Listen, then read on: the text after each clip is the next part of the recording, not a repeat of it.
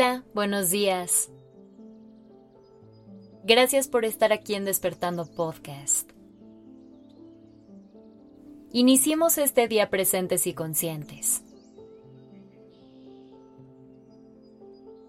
¿Te consideras una persona nerviosa?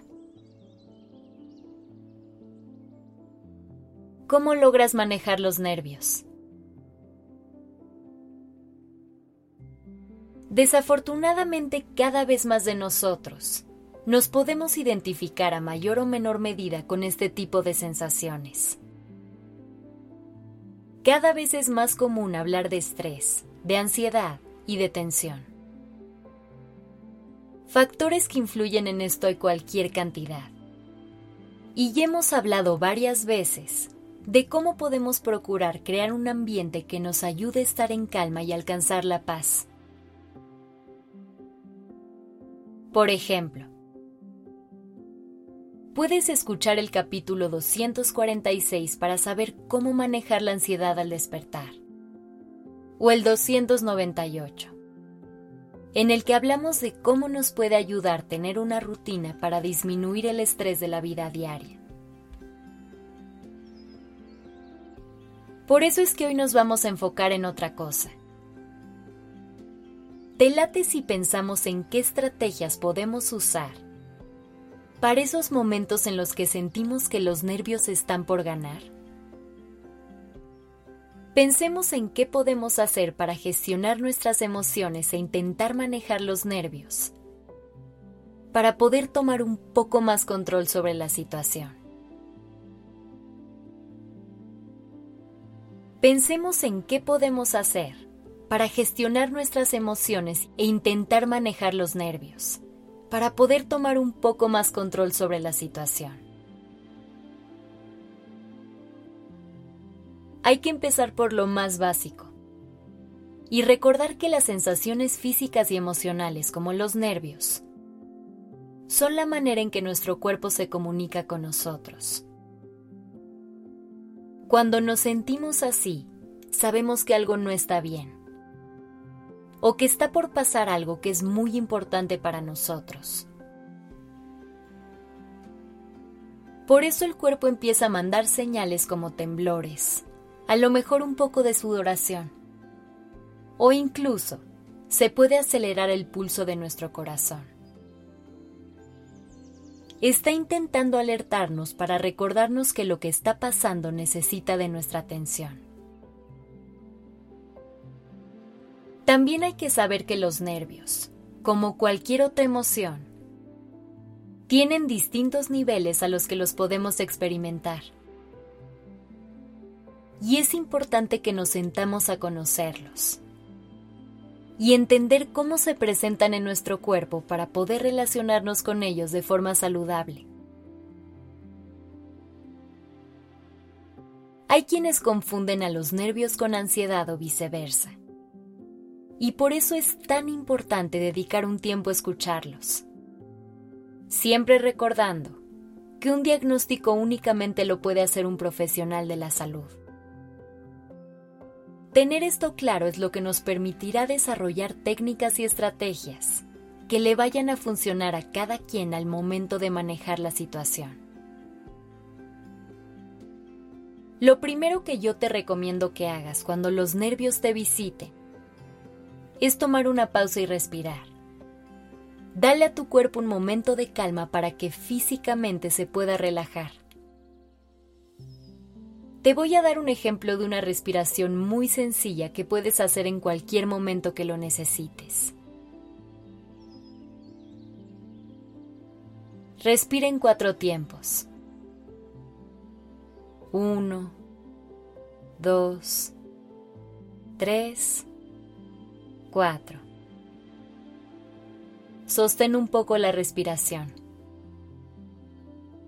1, 2, 3, 4. Y suelte el aire en 1, 2, 3, 4.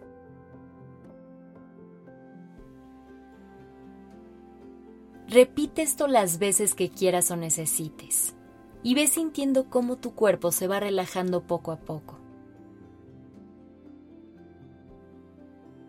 Una vez que sientas un poco más de tranquilidad, intenta detectar qué fue lo que ocasionó que te sintieras así. Poder identificar la causa siempre es el paso uno. Así, podemos empezar a delimitarla y evitamos que siga creciendo. A veces nos saltamos este paso y queremos ir directo a la acción, a intentar resolver y dejar de sentirnos así. Pero ¿cómo queremos entender algo que ni siquiera sabemos qué es? Por eso siempre te hablo de lo importante que es conocer tus emociones, porque así les puedes poner un nombre y saber con qué estás tratando. Aquí también es importante poner en práctica la aceptación. Cuando sentimos algo que nos incomoda, queremos rechazarlo y evitarlo a toda costa. Cuando podemos simplemente aceptar que esta emoción o sensación está aquí en este momento. Y eso está bien. En lugar de querer borrarla, simplemente ocúpate en escucharla sin dejarla tomar el control de la situación. Comprueba el poder que hay detrás de aceptar y validar cada una de tus emociones. Por más que a veces tu instinto sea hacer todo lo contrario.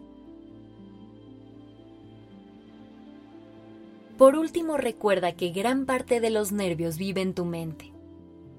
Así que siempre intenta volver al momento presente. Y evita preocuparte por cosas que ni siquiera están pasando todavía. Pregúntate, ¿qué necesito para conectar con la calma en este momento?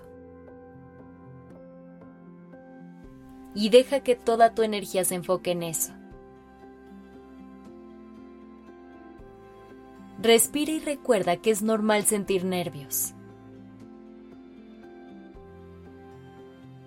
No quieras huir de ellos, simplemente hazles frente y verás que poco a poco podrás relacionarte mejor con ellos.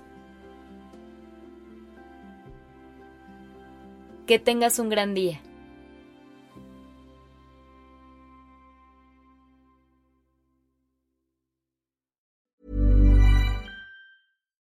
If you're looking for plump lips that last, you need to know about Juvederm lip fillers. With Juvederm Volbella XC and Juvederm Ultra XC, your lip look, whether it's subtle or bold, can last up to one full year with optimal treatment and no additional maintenance. Find a licensed specialist and see if it's right for you at juvederm.com today. That's J U V E D E R M.com. Add fullness to lips in adults over 21 with Juvederm Volbella XC or Juvederm Ultra XC. Do not use if you have severe allergies or a history of severe allergic reactions, or if you're allergic to lidocaine or the proteins used in Juvederm. Tell your doctor if you have a history of scarring or taking medicines that decrease the body's immune response or that can prolong bleeding. Common side effects include injection site redness, swelling, pain, tenderness, firmness, lumps, bumps, bruising, discoloration, or itching. As with all fillers, there's a rare risk of unintentional injection into a blood vessel, which can cause vision abnormalities, blindness, stroke, temporary scabs, or scarring.